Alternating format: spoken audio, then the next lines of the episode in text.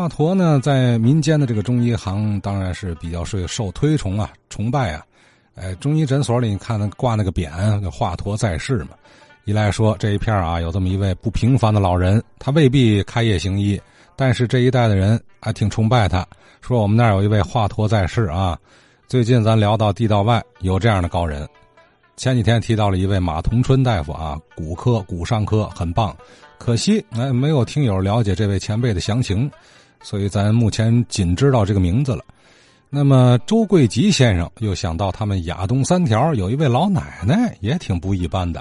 我其实一直听听您的节目，我最近听那个话说天津卫，这不说到老老地道外这块事儿了吗？我呀，打小就在这生人，我就住亚东三条二十八号对过的邻居，有一个叫杨奶奶，那个聂环啊，就是那现在叫那个叫按摩正骨啊什么的。哎，那杨奶奶，呃，小孩谁胳膊掉花了，谁胳膊崴了、扭了，哎，到那一下就好。杨奶奶，我跟那大孙子特别好，他大孙子叫杨全利，我们俩经常一块玩。这杨奶奶就我就说一个最特殊的嘛事儿呢。有一年啊，我那阵儿我小啊，八九岁、十岁左右，开了一个说是从蓟县呐。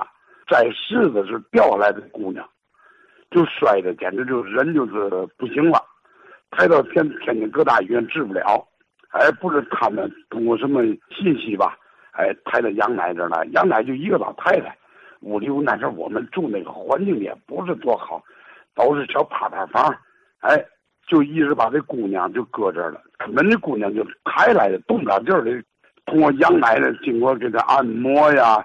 什么用那个中草药了等等吧，哎，最后这姑娘就站起来从那院里走出去了。还有一个，我还和那个谁呀，李伯祥，我和他大儿子，我们特别好。那个李伯祥原先住我们亚东三条三十四号。好啊，这刚说杨奶奶这手艺不一般啊，亚东三条。呃，看看有没有这边老邻居有印象啊？其实这边还有一位不一般的大夫啊，他他当然他不以行医为业了，可是这老先生中医水平不低啊。他本身是干什么的呢？说书的，没错，江存瑞先生啊。